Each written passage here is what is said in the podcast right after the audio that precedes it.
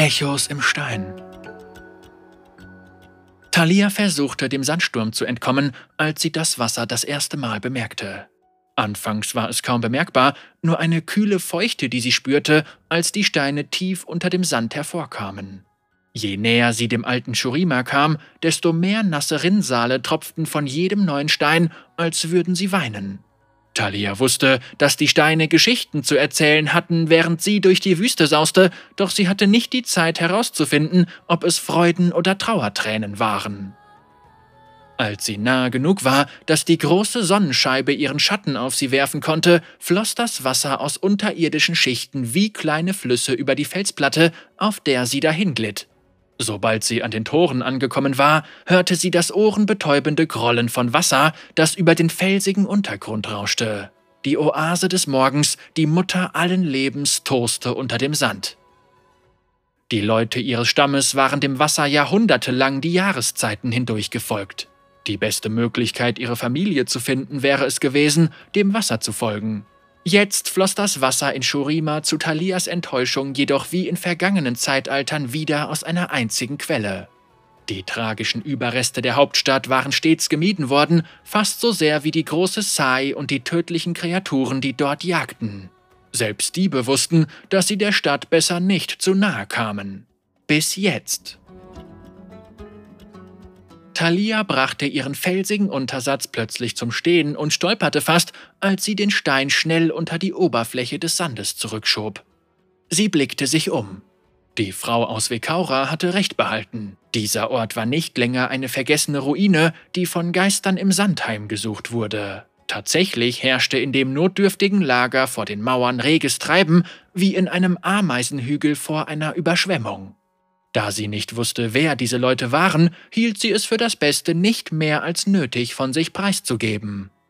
Anscheinend waren Stämme aus allen vier Ecken ihrer Heimat vertreten, doch als Thalia die vielen Gesichter näher betrachtete, fiel ihr kein Bekanntes auf. Die Leute hier waren uneins. Sie stritten sich darüber, ob sie in ihren vorübergehenden Lagern bleiben oder in der Stadt Schutz suchen sollten. Einige befürchteten, dass die Stadt so schnell wieder einfallen würde, wie sie sich erhoben hatte, und alle unter sich begraben würde. Andere sahen den Sturm, der vor unnatürlichen Blitzen nur so knisterte, und schätzten, dass ihre Überlebenschancen innerhalb der Mauern größer waren, selbst wenn sie einst generationenlang im Sand versunken waren. Sie bewegten sich alle sehr rasch, packten willkürlich Sachen zusammen und schielten besorgt zum Himmel hinauf. Thalia hatte das Rennen gegen den Sturm gewonnen, doch es würde nicht lange dauern, bis der Sand gegen die Tore peitschte. Jetzt wäre es an der Zeit für eine Entscheidung! Eine Frau rief ihr etwas zu, ihre Stimme ging im Rauschen des Wassers der Oase und dem sich erhebenden Sturm fast unter. Gehst du hinein oder gehst du fort, Mädchen? Thalia wandte sich der Frau zu. Sie war schurimanischer Abstammung, doch sie kannte sie nicht. Ich suche nach meiner Familie, Thalia deutete auf ihre Tunika. Sie sind Weber. Der falkenköpfige Vater hat allen innerhalb dieser Mauern Schutz zugesagt, erwiderte die Frau. Falkenköpfiger Vater?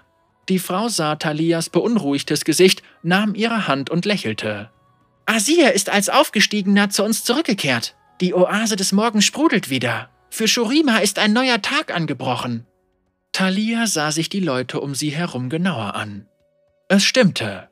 Sie waren unentschlossen, ob sie tiefer in die riesige Hauptstadt hinein sollten, doch die Angst auf ihren Gesichtern rührte eher von dem unnatürlichen Sturm her, als von der Stadt oder dem zurückgekehrten Imperator. Heute Morgen waren Weber hier. Sie wollten in der Stadt warten, bis der Sturm vorbeizieht, fuhr die Frau fort. Sie zeigte auf die Menschenmassen, die in das neu erwachte Herz von Shurima drängten. Wir müssen uns beeilen. Sie schließen die Tore. Die Frau zerrte Thalia auf eines der großen Tore der Hauptstadt zu.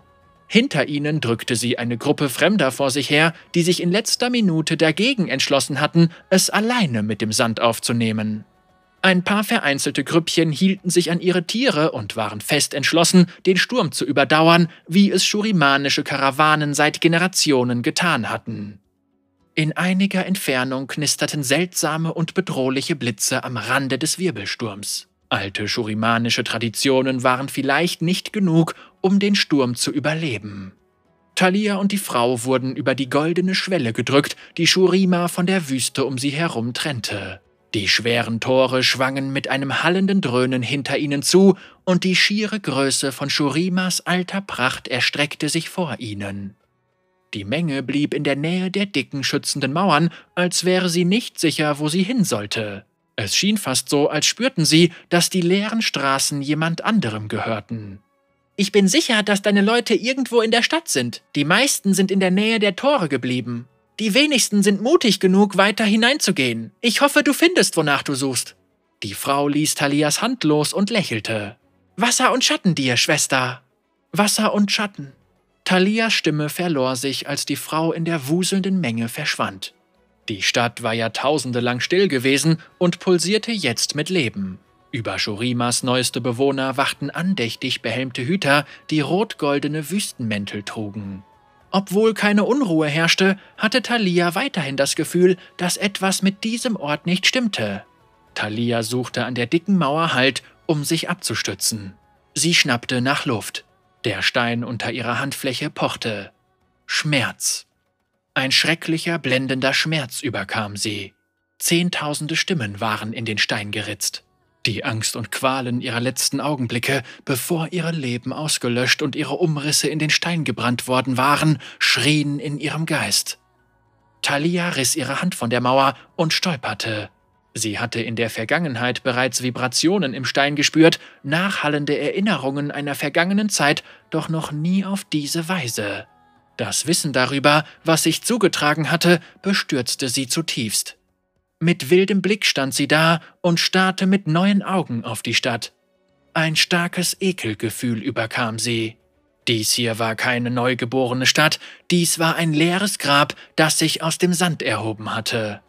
Als Asir das letzte Mal dem Volk von Shurima Versprechungen gemacht hatte, hatte dies unzählige Leben gefordert. Ich muss meine Familie finden, flüsterte sie.